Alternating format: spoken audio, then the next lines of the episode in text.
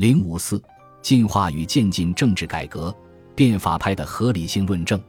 从晚清以来突出的新旧关系来看，梁启超对新的热烈赞美和对旧的毫不留情的贬斥，也表明，他需要的是完全摧毁旧世界的一个崭新的世界。梁启超喜形于色地说：“今日之世界，新世界也，思想新，学问新，政体新，法律新，公益新，军备新，社会新，人物新。凡全世界有形无形之事物，一一皆辟前古所未有，而别立一新天地。美哉新法，盛哉新法！”如果说，正是梁启超在很大程度上塑造了二十世纪中国的激进主义。或者像蒲家民所强调的那样，梁启超强烈的影响了毛泽东的激进思想，都不算夸张。其二，具有种族主义意识的梁启超，其革命思想却并不像孙中山和章太炎的那样，把排满作为革命的中心。在维新变法时期，梁启超基本上坚持了康有为的满汉不分的主张。以求化解，主要是满族统治者出于对汉人猜忌而形成的满汉之界。他的《论变法必自平满汉之界》时，就是为此而作。梁启超流亡日本后，的确表达了排满种族革命的看法。比较典型的例子是他给康有为的信中所说的一段话：“致民主、普满、保交等义，真有难言者。弟子今日若面从先生之戒。”他日亦必不能实行也，故不如披心沥胆一论之。今日民族主义最发达之时代，非有此种精神，绝不能立国。弟子是骄舌突鼻以倡之，绝不能弃去者也。而所以唤起民族精神者，是不得不攻满洲。日本以讨木为最适宜之主义，中国以讨满为最适宜之主义。弟子所见，未无以异此矣。但是。整体来说，梁启超思想最激进时期的革命排满，仍不是他思想的主流。他的破坏和革命思想更具有社会革命的一般意义，而不是种族革命。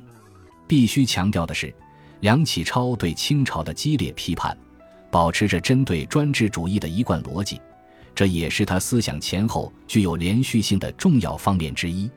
从专制主义立场颠覆清朝统治和从种族主义出发推翻满人统治，虽然其结果有一定的相似之处，但前者是一种普遍的政治思维，而后者则是一种特殊的政治思维。正是由此，还导致了结果上的不同之处，即梁启超的不分种族界限的民主政治和孙中山、章太炎的有种族界限的华夏争统。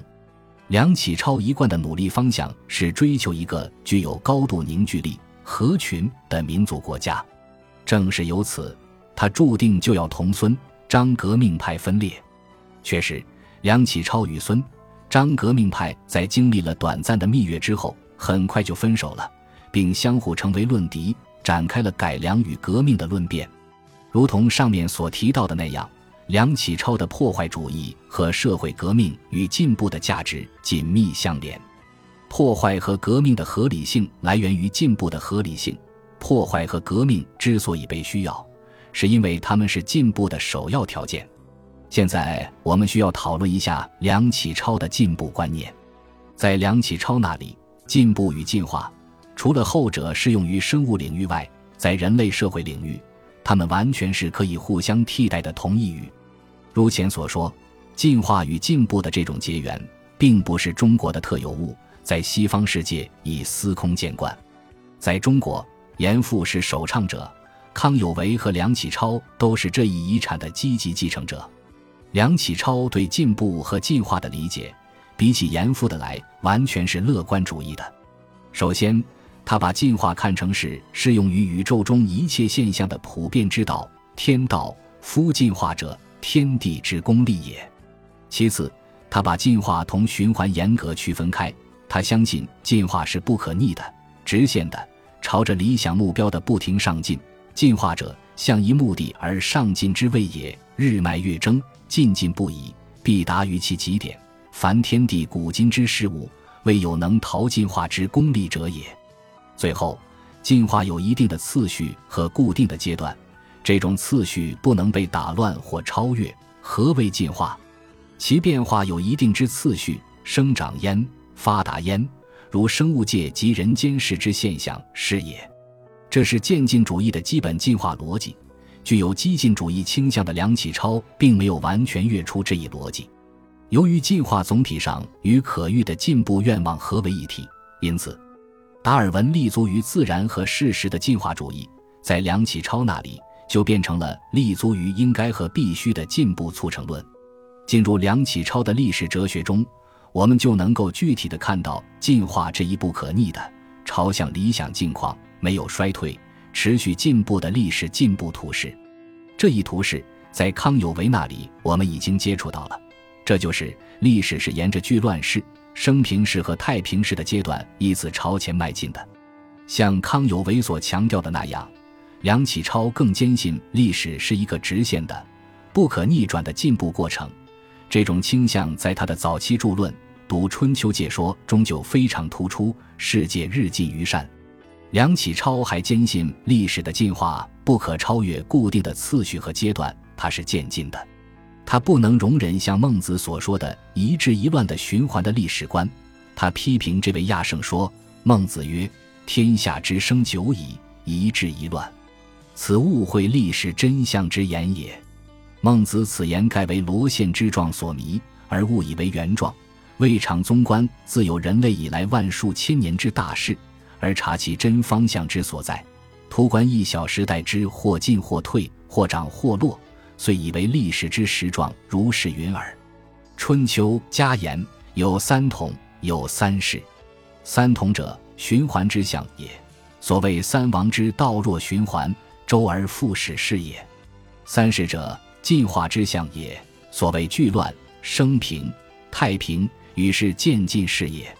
三世之意，继之者则不能复乱，戒曰有小乱，而必非与前此之乱等也。苟其一治而复一乱，则所谓治者，必非真治也。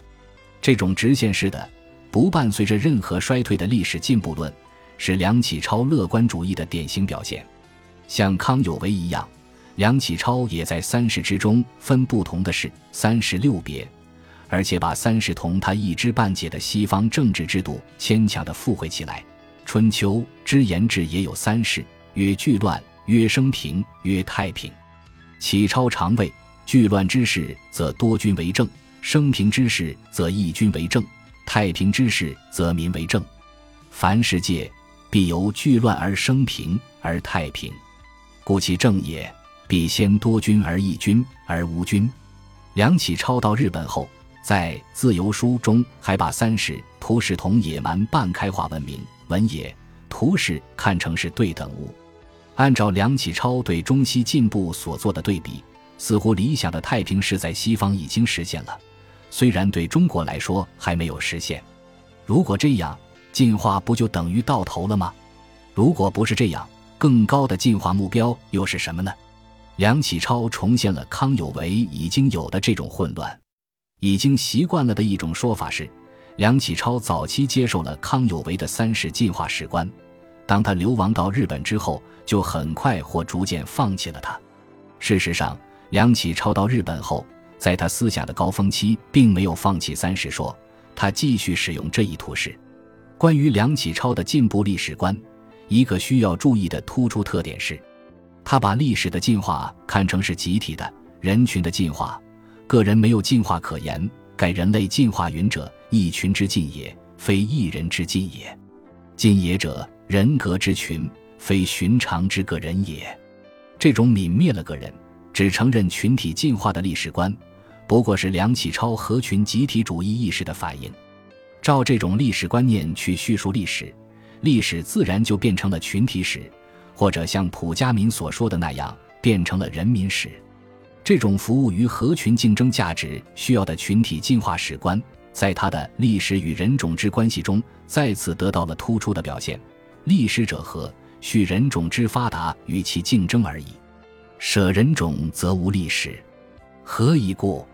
历史生于人群，而人之所以能群，必其于内焉有所结，于外焉有所排，是即种界之所由其也。